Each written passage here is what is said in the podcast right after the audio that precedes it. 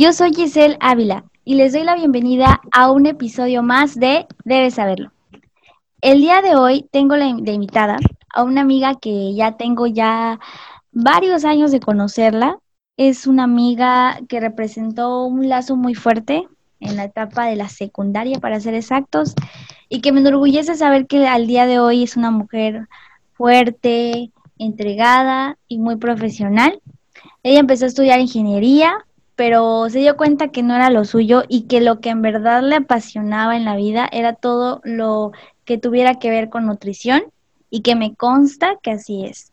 Ella es estudiante de nutrición ya casi licenciada y ella es Ivana Herrera. Bienvenida. Ay, me vas a hacer llorar. Ay, hola Gis, qué gusto poder estar aquí contigo. Y sí, la verdad que, que tú y Paola fueron de las mejores amistades que pude tener en la secundaria. Entonces, pues me da mucho gusto estar ahorita aquí contigo. No, pues el gusto es mío. que hayas aceptado y que, y que bueno, que estés aquí. Me, me emociona mucho. Y bueno, el tema que hoy platicaremos en este episodio de esta primera temporada titulada de Experiencias Vivimos, es un tema que para mí ha tenido gran impacto en mi vida. Y ahorita van a saber por qué. Ha dejado huella en muchos sentidos y el tema es la comida culpable inocente. Y hablaremos sobre trastornos alimenticios y cómo estos afectan a muchas personas hoy en día, incluidas pues nosotras. Ivana y yo hemos sido sobrevivientes de esta situación. ¿No crees, Ivana? Sí, la verdad.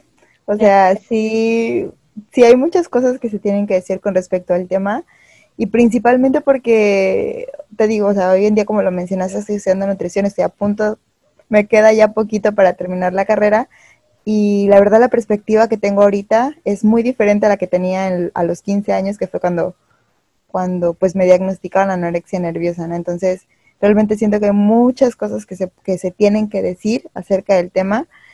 Si con suerte corremos y este audio puede llegar a una persona que está experimentando por, por algo similar, por una experiencia similar, te puede ayudarlo un poco, ¿no? Quizá no, nosotros no vamos a ser psicólogas ni nada por el estilo, pero, pero nadie experimenta en cabeza ajena, pero quizá ayude algo porque en su momento a mí me ayudó mucho oír experiencias de otras personas, ¿no? Saber que no era la única, que no estaba sola, y pues bueno, fue reconfortante en esos momentos. Entonces, pues bueno, aquí estoy.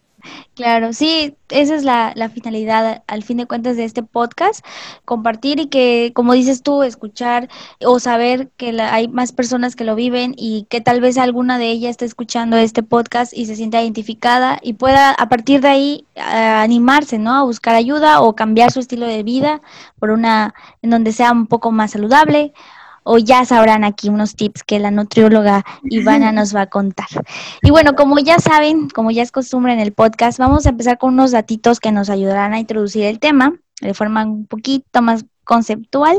Y bueno, la Organización Mundial de la Salud, OMS, clasifica a la anorexia y a la bulimia como trastornos mentales y del comportamiento que derivan en procesos depresivos por falta de autocontrol. Los focos de alerta son comer descontroladamente, hacer dietas rigurosas, provocarse vómitos, abuso de laxantes y diuréticos, problemas con la dentadura, depresiones detectables, menstruaciones irregulares y preocupación exagerada por el peso. En México hay un promedio de 22 mil casos anuales de trastornos alimenticios, principalmente en jóvenes de entre 13 y 18 años de edad. Destacan la anorexia, la anorexia nerviosa, la bulimia y comer convulsivamente hasta, hasta 10% de las mexicanas tienen algún grado de trastorno en su conducta alimentaria y el 1% tendrá afectaciones severas. Estas perturbaciones tienen la mayor tasa de mortalidad que cualquier enfermedad mental. Se calcula que el 10% de los jóvenes con anorexia ha intentado suicidarse. Y bueno, con estos datos duros me gustaría preguntarte, Ivana, para empezar, que nos, nos compartas un poco de tu experiencia, si has tenido algo, algo cercano a este tipo de, trastornos. Pues sí, como te mencioné hace ratito, eh, pues experiencia propia, ¿no? La verdad sí fue una etapa bien fuerte. yo sigo diciendo, porque yo creo que no es algo que, que, se vaya o que se olvide y que ya no padezcas, ¿no? O sea, aprendes a vivir con ello y no me refiero a acostumbrarte a la mala vida, porque realmente es una mala vida, sino este, a, a omitir pensamientos negativos y darle importancia a las cosas que nos traigan salud, ¿no? Que es lo principal. Pero sí, o sea, digo, en esos momentos no me encuentro en una etapa crítica como en algún momento estuve, pero, pero sigo diciendo, ¿no? Que tengo esta enfermedad porque de alguna u otra manera aún, y me doy cuenta, hay acciones o pensamientos que hago todavía y que vienen a mí, quizá ya no tan fuertes y quizá ya no les doy la misma importancia que en estos momentos, te repito, mi mentalidad ahorita es muy diferente a la de a la que tenía a los 15 años, pero sí todavía como que analizando a veces ciertas cosas que hago o como o por cómo me expreso, me doy cuenta que aún me queda como como que esa espinita, ¿no? Entonces, sí, la verdad sí es, es una enfermedad que como siempre digo cada que cuento esto, no se la desearía ni a la persona que más odio en este mundo, te lo juro. O sea, si en algún momento yo conocer a una persona que odie, no le desearía el que pase por lo que yo en algún momento pasé. Entonces, pues sí, la verdad sí es difícil y es difícil porque no solo te afecta a ti, digo, y ahorita en ese momento eres muy egoísta, ¿no? Y solo, solo ves lo que te pasa a ti, pero hoy en día veo las, las cosas desde otra perspectiva y afectó mucho a mi familia, afectó a mi mamá más que nada, a mi papá, a mi hermana, a mi familia cercana. Y en su momento, porque pues he tenido ya dos recaídas, pues, cuando me la diagnosticaron a los 15 años, de ahí tuve una recaída en, en sexto semestre de la prepa, y de ahí tuve otra recaída ahorita cuando ya estaba estudiando nutrición, estaba yo pasando, mm, si no mal recuerdo, de segundo a tercer semestre, y entonces, pues en ese momento yo ya, tenía a mi novio ahorita y, y, también afectó mucho la relación, o sea, muchísimo. Tú no tienes idea de lo que afectó la relación entre nosotros dos, esa recaída que tuve. Entonces te digo, ya ahorita viendo las cosas como, como de otra manera, este, me di cuenta que afecta mucho a las personas que te rodean, no solo a ti. Y pues bueno. Claro, y que aparte, o sea, lo, lo triste de esto, bueno, no, no triste, sino lo preocupante, ¿no? Que, que a veces no te das cuenta, que, que, te está dañando, como dices tú, no solo a ti, sino a las personas que te rodean. Y ya te das cuenta ya cuando el daño está hecho o cuando ya, ya hay muchos estragos, ¿no? Hechos en, en tu cuerpo y en la vida y en todo. Es que yo siento que, te, o sea, vas por ahí pensando que, ay, es, bueno, te lo voy a contar como, pues como yo lo viví, ¿no? O sea, yo, sí. mi forma de, de pensar en esos momentos es que puedo dejarlo cuando yo quiera. O sea, es que, ay, me puedo salir cuando yo quiera. Yo sola, o sea, como yo veía las cosas, es que yo solo quiero llegar a un peso. Y ya, una vez que llegue ese peso, ya. Yo siempre pensaba eso, pero no es cierto. O sea, porque llegaba ese peso y me seguía viendo en el espejo y decía, güey, o sea, esto no me gusta. Y, y, y ve cómo tengo acá y mira esto que se me hace aquí. O sea, nunca era suficiente y ese es el problema. Y después, cuando ya estás grave y quieres parar de verdad, no puedes. O sea, no puedes sin ayuda. De verdad que la ayuda psicológica es de vital importancia para sobrellevar estas enfermedades. Yo no sé qué hubiera hecho si en esos momentos no hubiera llevado terapia, te lo juro. Yo creo que no hubiera salido por completo. Digo, ahorita te digo, aún tengo como, como estragos, como ciertos pensamientos todavía que por ahí de vez en cuando aparecen, pero ya no con la misma intensidad, ya no les hago el mismo caso. Y pues mi forma de ver las cosas es, es distinta, mi forma de pensar es distinta y, y por lo tanto de actuar es diferente. Entonces, este, pues la reacción que tengo ante esos pensamientos o ciertas, ciertas cositas que de repente se me vienen a la mente, este, es muy diferente a la que tenía en esos momentos. Oye, ¿y cómo te das cuenta? Bueno, más bien, ¿cuándo, cuando ahorita que ya estás como entendiendo que estás pasando una situación mmm, difícil, complicada, y a retrospectiva, ¿cuándo podrías decir que es cuando te das cuenta que estás iniciando. O sea, ¿en qué momento tú dices, o en este momento empecé eh, a sentirme así? ¿Lo, ¿Lo ubicas? Sí, claro. O sea, fue en la secundaria, porque mi complexión en la secundaria era pues de una niña. Sin embargo, sí tenía amigas pues cercanas o compañeras cercanas que este que estaban un poquito más desarrolladas, ¿no? Uh -huh. Entonces, pues claro que yo estaba chapa, digo, no soy chaparrita, o sea, sí soy alta, pero en esos momentos sí era chaparrita y, y tenía un poquito de que sobrepeso, normal en la secundaria, hoy en día lo puedo entender. este, en la secundaria es normal que, el cuerpo está en desarrollo. Este, y pues bueno, no tenía de que, ay, el cuerpazo de tentación, entonces eso de alguna manera me, me pegaba, ¿no? Entonces, claro. que siento que fue un desencadenante. Psicológicamente no te puedo hablar mucho porque desconozco el tema, así a profundidad, de, a manera, pues, psicológica.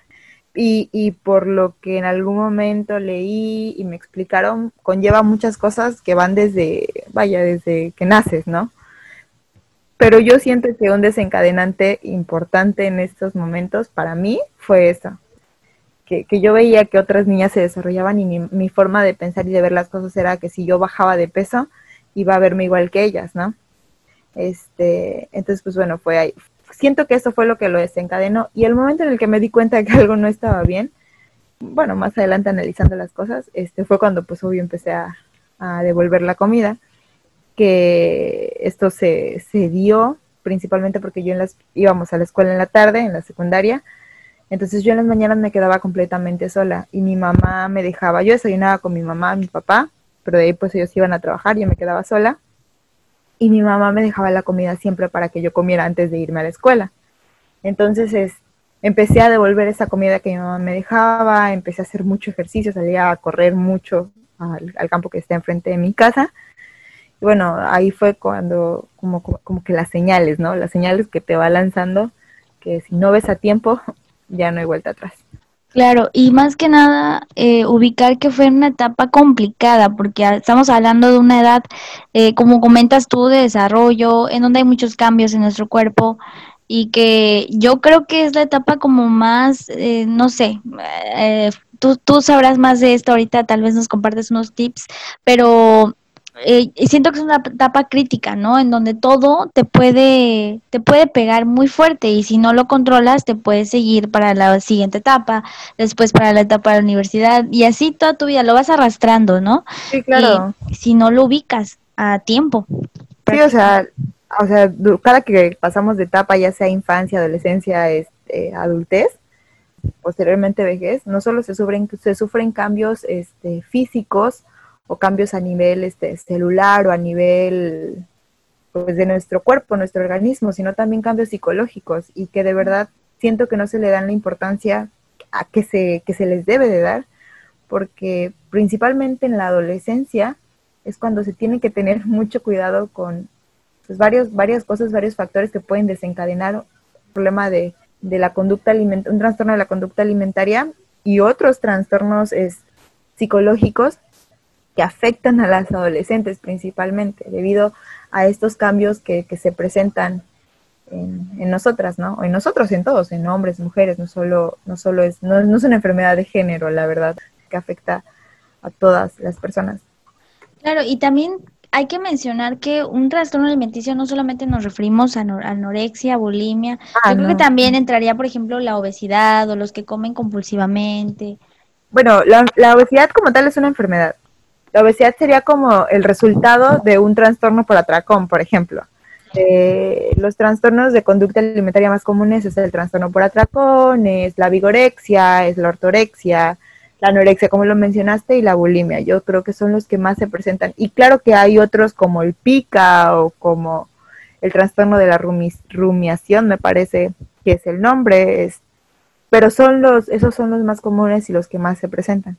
Oye, es lo, es lo bueno de tener aquí una profesional que nos corrige cuando, estamos mal. Y está bien, está súper bien, porque sí puedo equivocarme, pero tú que, que sabes del tema, está súper bien porque así pues enseñamos a las personas, ¿no? Que, eh, bueno, yo investigué sobre una que se llama hipofagia, que es, un trastorno. Ah, caray, ese no lo había escuchado. A, lo mejor y, y es de España. Es que era una página de España.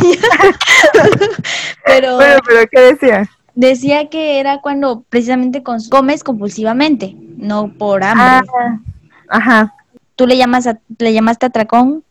¿Cómo? Ajá, es de hecho, bueno, es, esa característica es principal del trastorno por atracón, que es, es como, o sea, te sientes lleno, ya no tienes hambre, pero sigues comiendo y sigues sintiendo como, como ese malestar, o sea, esa, por ejemplo, es diferente que una persona con bulimia, porque en la bulimia también se presentan atracones, a, una, a un trastorno por atracón como tal.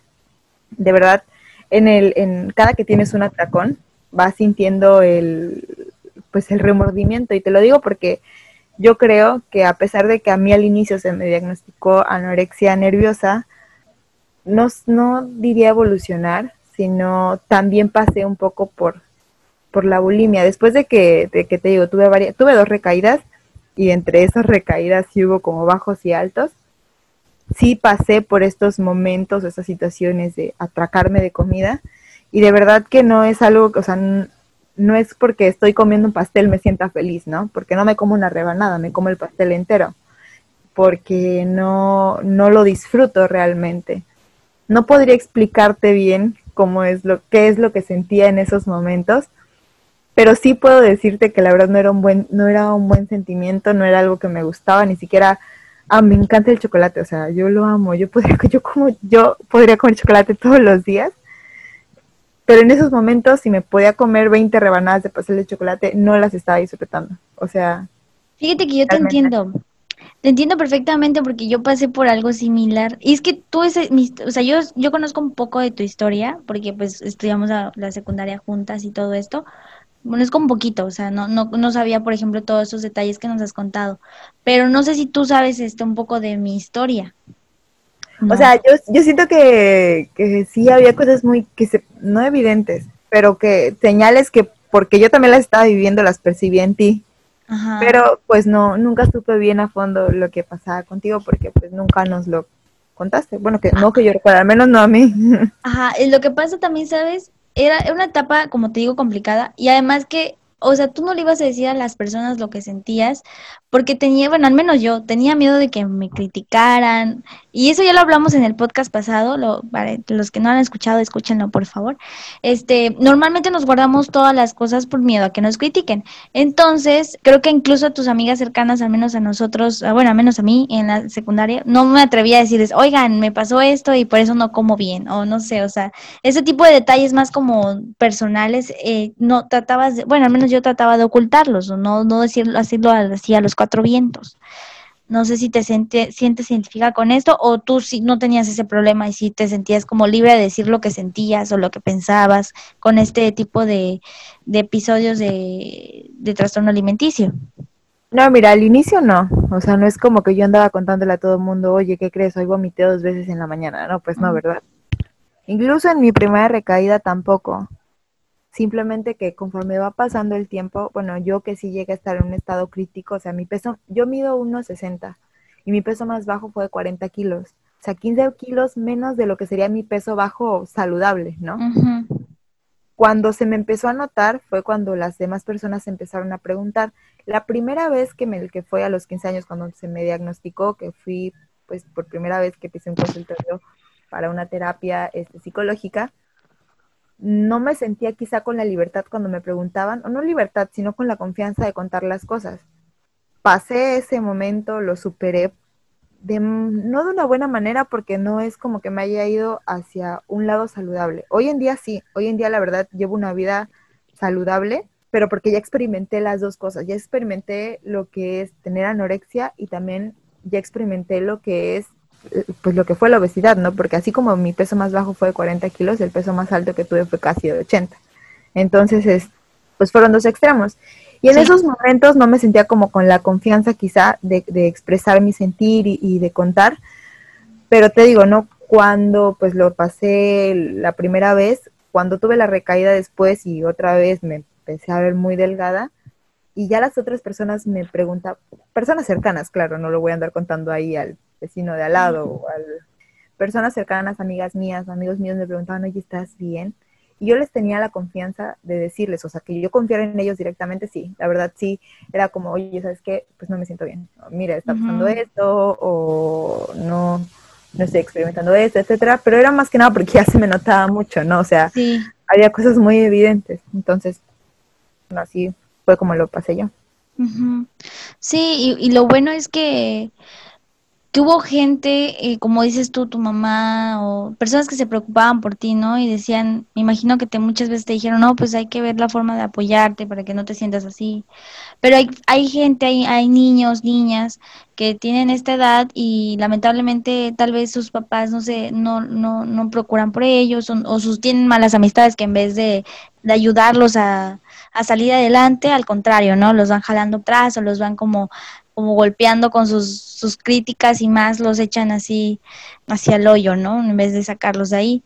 Y gracias a, a que tú tuviste ese apoyo tal vez de las personas cercanas que, que se preocuparon por ti, también lograste ese impulso, ¿no? Un poquito para que optaras por apoyar, eh, salir de él, ¿no? De este hoyo. Sí, claro. Y bueno, pues básicamente, mira, mi experiencia comenzó a los 10 años. Y sí, la verdad a la he contado, o sea, sí, pero de mi extrema confianza, no así como que abiertamente. Yo a los 10 años iba al taekwondo, um, hacía deporte, y, pero tenía sobrepeso, o sea, yo era una niña con un poco de sobrepeso, pero bueno, o sea, mm, simplemente mi complexión era así porque realmente hacía ejercicio, una niña muy activa en ese momento pero me acomplejó mucho porque a las clases que yo iba, pues todas las niñas de mi edad, pues como hacían deporte, ellas estaban bien, o sea, no, no eran unas niñas que tuvieran sobrepeso, yo era la única que lo tenía, entonces me acomplejó mucho ver este este aspecto de mí, ¿no? Que no, no me gustaba en lo absoluto y que las demás niñas no tenían.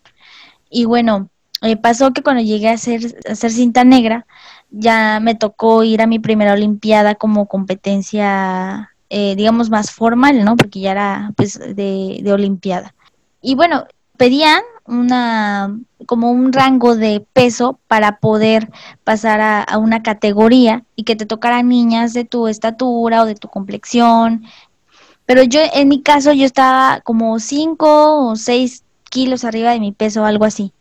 Entonces me dijeron, no, pues tienes que bajar esos kilos para que tú llegues a la categoría que debe ser y no te toquen niñas más altas o más, que sea más complicado llegarle a, los golpes que más valen. O sea, tiene que ser de tu misma estatura y más o menos tu misma complexión para que puedas tener oportunidad a ganar. De lo contrario, pues perder muy fácil.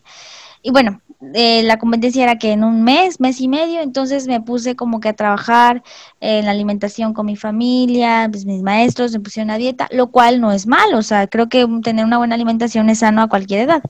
Sin embargo, el problema pasó cuando antes de, un día antes de la competencia era hacer el pesaje, el momento en donde todo, todos los competidores se pesan y ven en qué categoría entraron.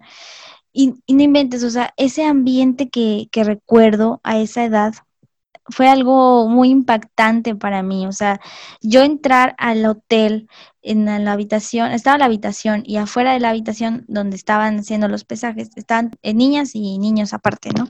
Entonces las niñas, este, no, no inventes, o sea, niñas de mi edad y más grandes, hasta 16 años creo, corriendo con un buen de chamarras encima para sudar y quemar calorías y quemar mm, gramos que tenían de más, niñas que tenían más de 12 horas sin comer, que ya estaban casi desmayándose, se cortaban el cabello ellas mismas para bajar gramos supuestamente, eh, hacían ejercicio intensivo, eh, niños que, niñas que en ese momento se provocaban el vómito antes de pasar al pesaje. Yo incluso, por ejemplo, me pusieron a, a escupir muchas veces saliva hasta que la boca se me quedara extremadamente seca para poder bajar unos gramos que me hacían falta. Y bueno, o sea, no, no, no, quedé traumadísima. O sea, sí, el escenario que vi ahí fue demasiado traumante. Y ahí, ahí empezó, o sea, ahí fue como que, como el chip de, de que hay algo raro ahí, ¿no? Y ya después, eh, unos dos meses después de ese episodio en mi vida, que bueno, para los que se queden con duda, no, no pasé a la categoría que debía ser, me quedé en la categoría que sigue porque no alcancé el peso por gramos y sí, terminé perdiendo.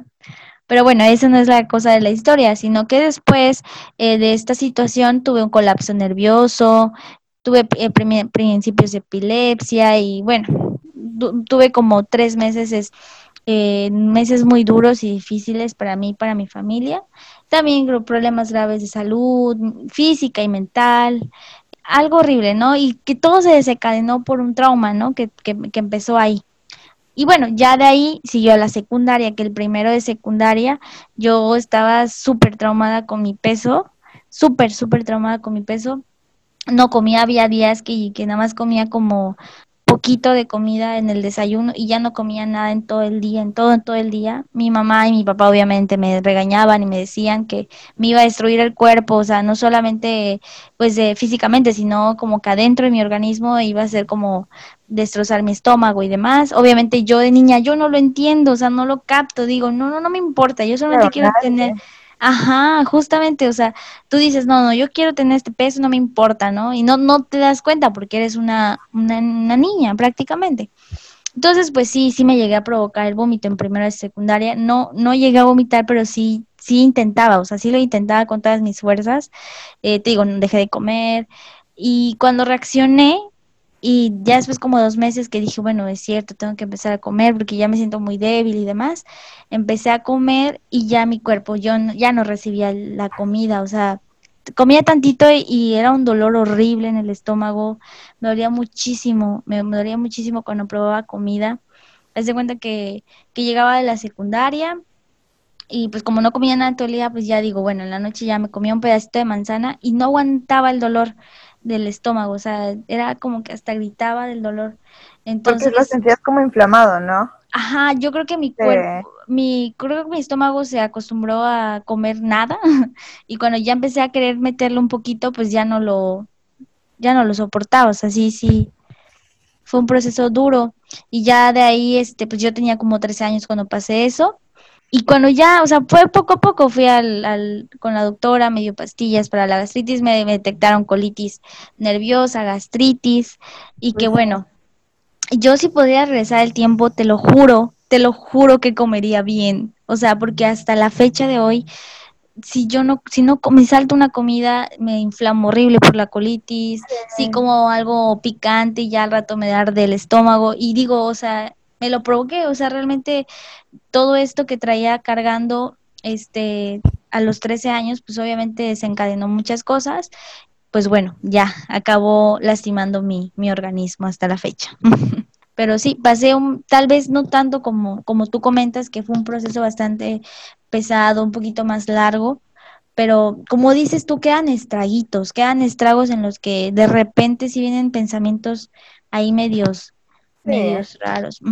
Y que tienes que trabajarlo 100%. Claro.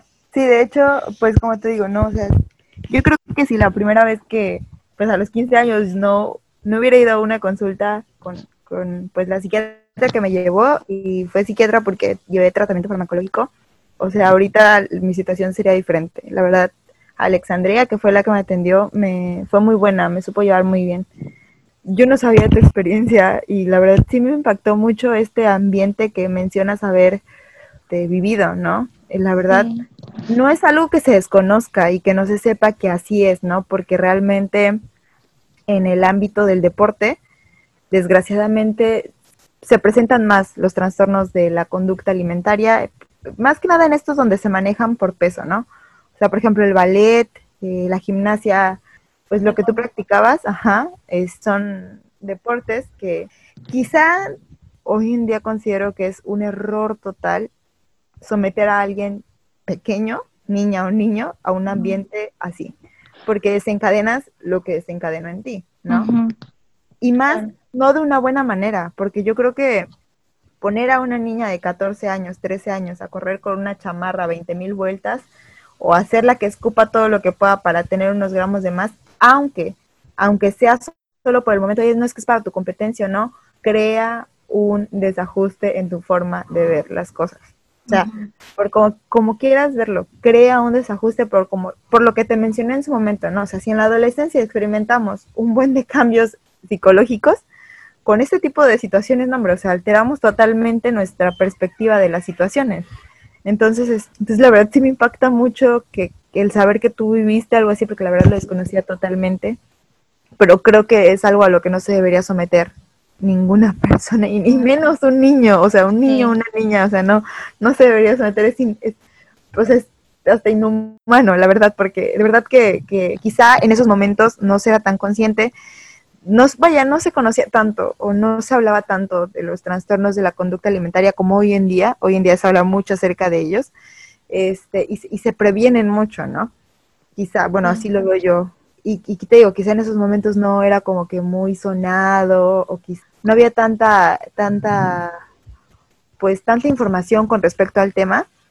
Y quizá por eso, por esa desinformación de esto, es que se presentaban estas situaciones. Que claro, hoy en día se siguen presentando, te digo, en las escuelas de ballet, en las escuelas, yo creo que, por lo que yo sé, en, en el ámbito del baile, se presenta muchísimo los trastornos de la conducta muchísimo, y no solo en niñas, sino en adolescentes, en adultos, en mujeres ya grandes, se presentan los trastornos de la conducta alimentaria.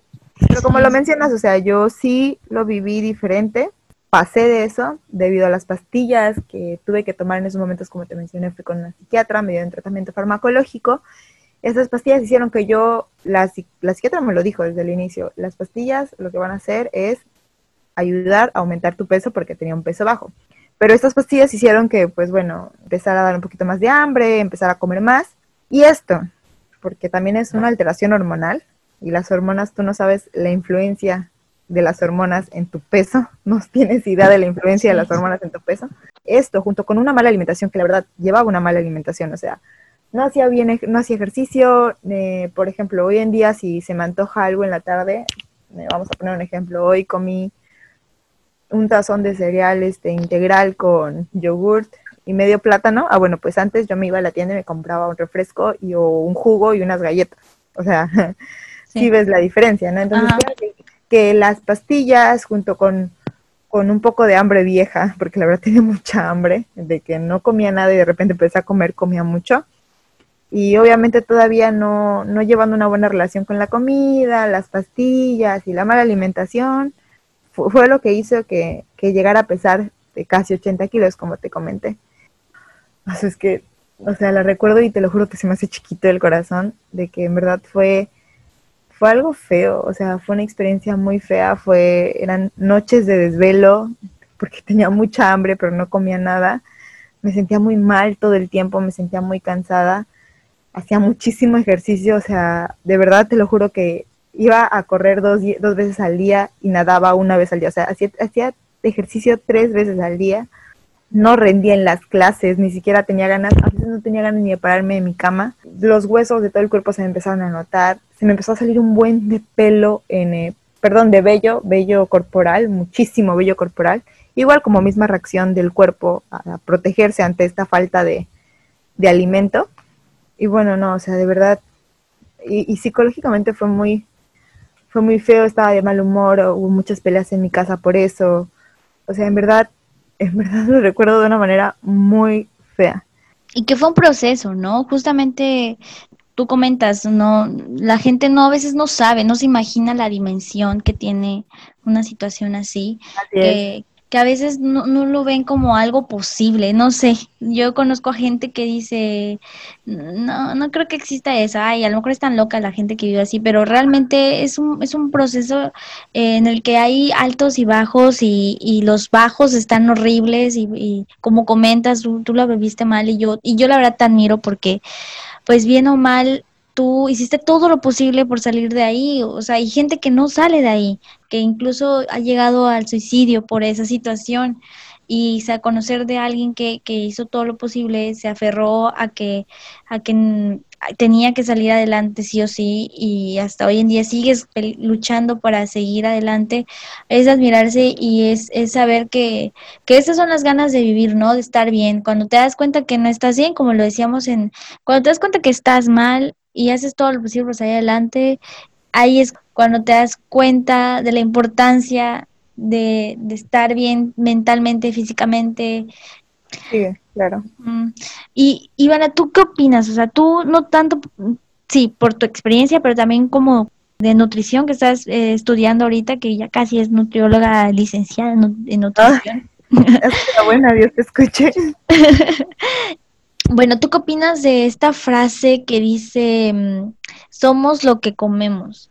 A ver, ¿qué opinas de esta frase? Pues mira, la verdad, concuerdo con la frase. Sinceramente no logro ver muy bien desde qué perspectiva pues, se quiere dar a entender. Pero sí concuerdo con que nuestro estado de ánimo va mucho de la mano con lo que comemos. Nuestro bienestar va mucho de la mano con lo que le metemos a nuestro cuerpo Y lo noto conmigo, ¿no? Si yo como bien, aunque aquí voy a, voy a desmentir algo que es, comer bien es comer puras, comer pura manzana y pura ensalada y puro pollo hervido y puro sopa de verduras, o sea, no, o sea, por favor todos los que estén escuchando esto, quítense la idea de que una vida saludable es a base de jugos, detox y de ensaladas y de verduras, o sea, no, realmente no, yo por ejemplo, eh, cuando en la escuela realizo planes de alimentación, o sea, de que yo pongo hot cakes y de repente unas picaditas, porque hay formas de, no es tanto, no es tanto los ingredientes, bueno, sí los ingredientes, pero no es tanto la comida, sino la forma de prepararlos. Entonces, cuando comes bien, se nota. La verdad, independientemente de que, ay, te ves más delgada, ay, mira, ya se te, se te marca aquí tantita la rayita del abdomen, ay, mira, perdiste dos kilos. No, independientemente de eso, se nota en tu humor.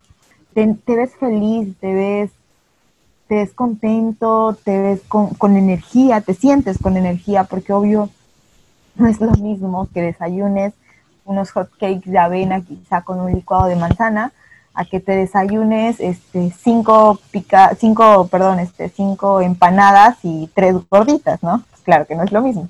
Entonces, cuando comes mal, y en lo personal lo digo, y no digo comer, yo no digo que esté mal comer una hamburguesa o comer un hot dog o comer picadas o comer empanadas o gorditas. A mí me encantan las empanadas.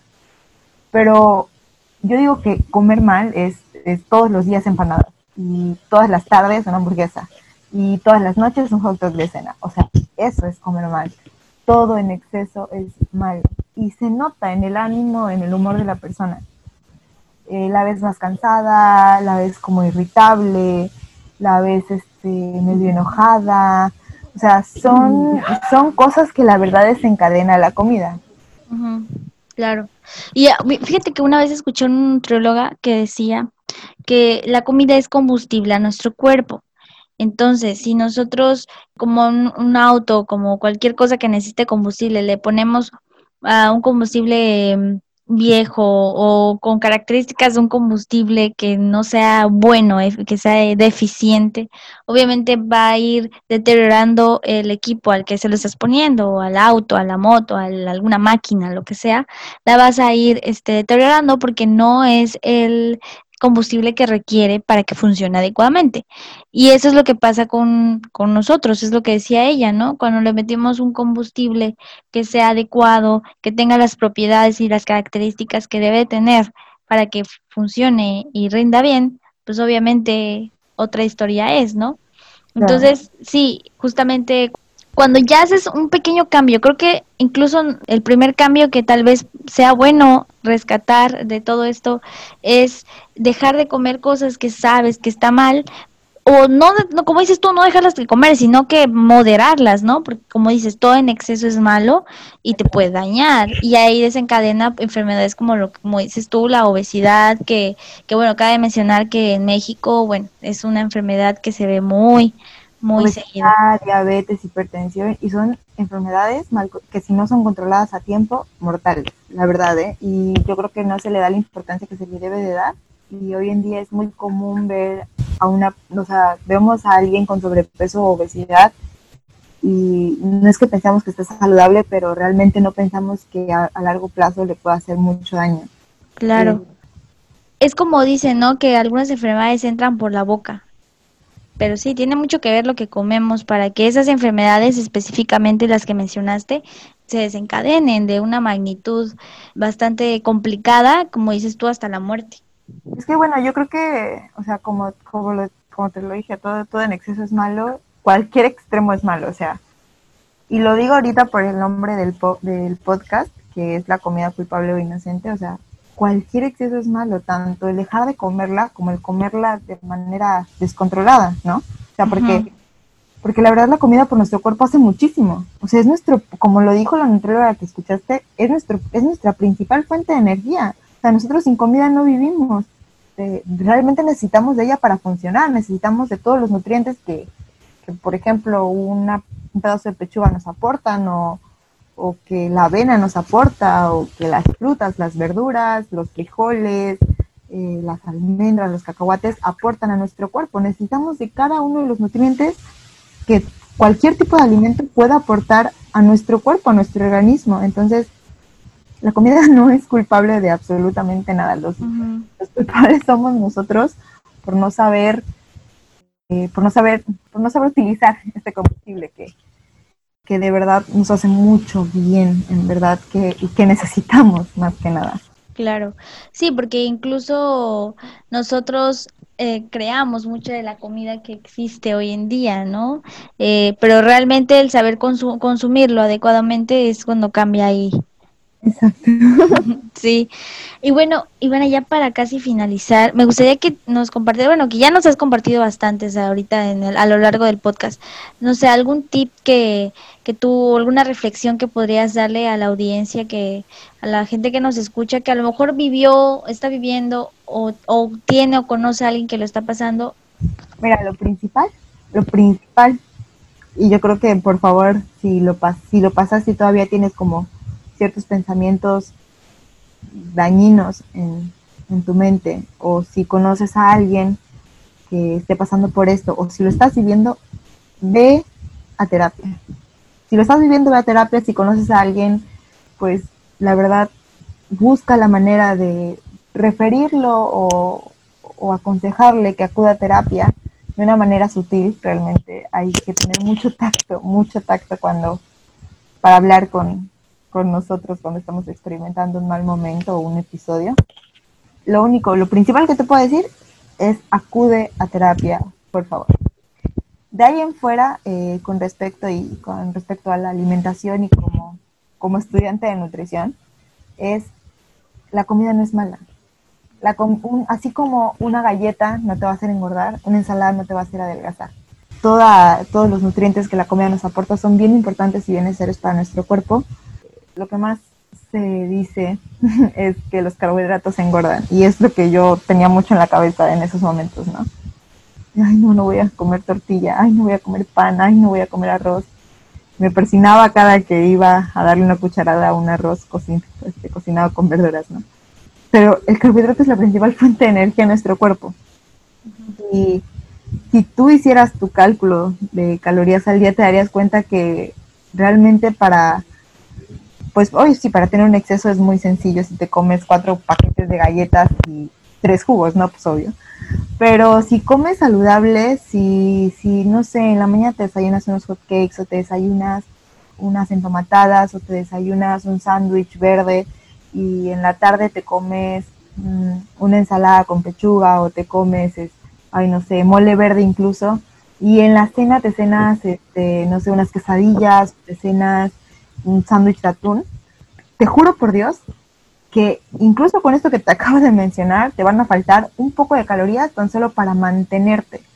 Porque necesitamos calorías tan solo para mantenernos. O sea, hay algo que se conoce como nuestro metabolismo basal y es, son las, o sea, el gasto energético basal son las calorías que necesitamos tan solo para respirar. O sea, que nuestro cuerpo necesita tan solo para vivir. Y es alrededor de mil a 1200 calorías.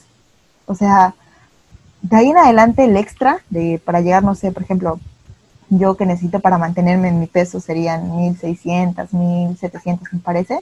O sea, ese extra de, seis, de, de 400, 500 calorías son porque, bueno, porque hago ejercicio, porque voy a trabajar en las mañanas 5 horas y estoy parada, este, no sé, porque quizá llevo una vida muy activa, no sé, o que te encuentres en, o que tu cuerpo esté en algún estrés metabólico, como que tengas alguna enfermedad o este o bueno, otros factores que hacen que tu, tu gasto energético total de calorías aumente, pues ya sería otra cosa, ¿no?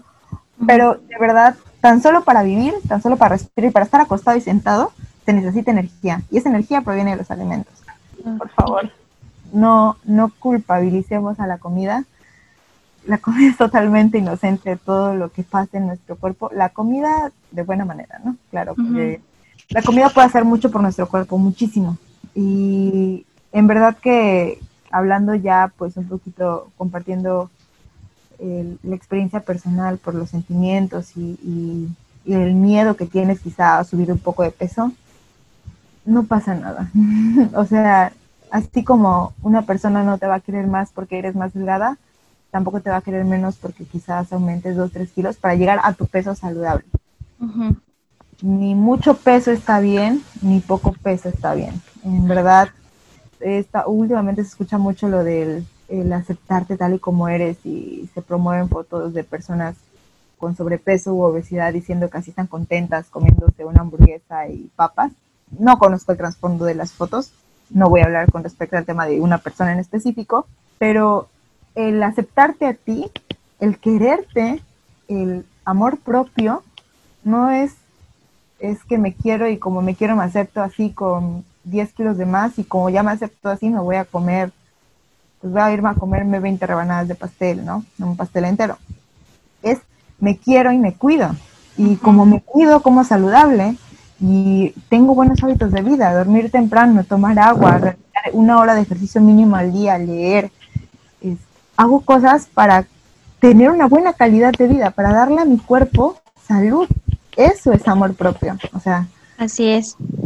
Y, y realmente sí es, es bien importante entender esto para ir superando poco a poco nuestro cuerpo no va a aguantar para siempre y solo tenemos uno. Entonces, si nuestro cuerpo no aguanta para siempre, no lo cuidamos adecuadamente y no lo estamos nutriendo como se debe, por favor tener en cuenta, y fue la manera en la que yo lo entendí, cuando me dijeron, si su hija sigue así, bueno, le dijeron a mi mamá, si su hija sigue así, no le damos ni medio año, que todo tiene un límite y que de verdad, de verdad, la delgadez extrema no es bonita, independientemente de cómo se vea tu cuerpo no se siente bien con la delgadez extrema. Claro, y, que no normalicemos, ¿no? Que no normalicemos esta parte de tanto la delgadez eh, extrema como la de alguien que tenga sobrepeso u obesidad y empezar a normalizarlo, ¿no? Porque como dices tú, cuando empiezas a amarte, y ese es un punto que yo también he estado como puliendo en estos días, ¿no? Porque justo ahorita en esta etapa de confinamiento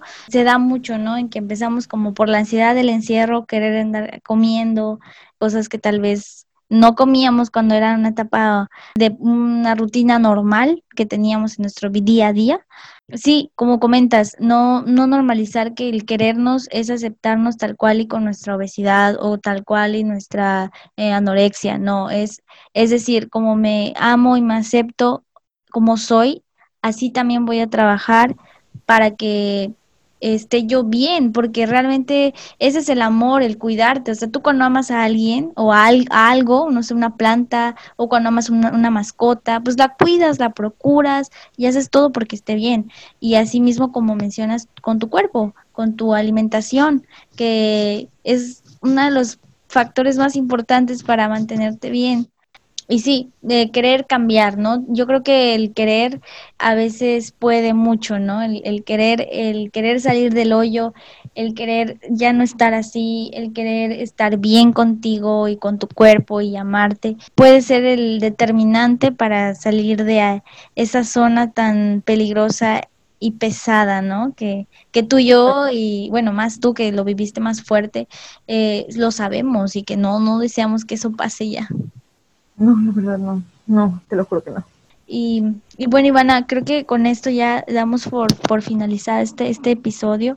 Eh, la verdad me siento muy feliz de que que hayas aceptado, que hayas compartido. Creo, eh, creo que es un tema que, que, bueno, no tan fácil lo exponemos así desde una experiencia propia, pero que creo que es importante para que, como mencionaba hace rato, eh, la gente que nos escucha, eh, pues se sienta, ¿no? Que, que, que es un tema que se debe de hablar, se debe difundir y se debe trabajar, más que nada.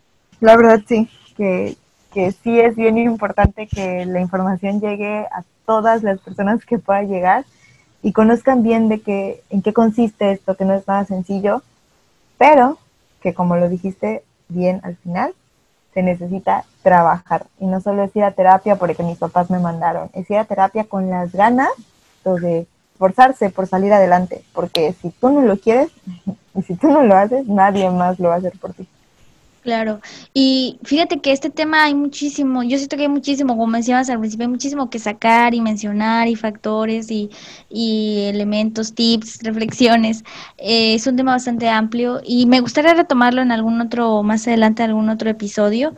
Así que, no sé, estás invitadísima. Si gustas en algún otro momento volver a retomarlo y hablar desde otra perspectiva tal vez, estás invitadísima. A ver si, si nos haces el honor. Y espérate, que ya no sé cómo acabar. Voy a cortar esa parte. las despedidas siempre me cuestan un buen. Otra vez.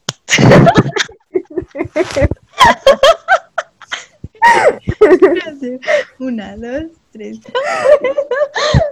ya, olvídalo, ya se cancela.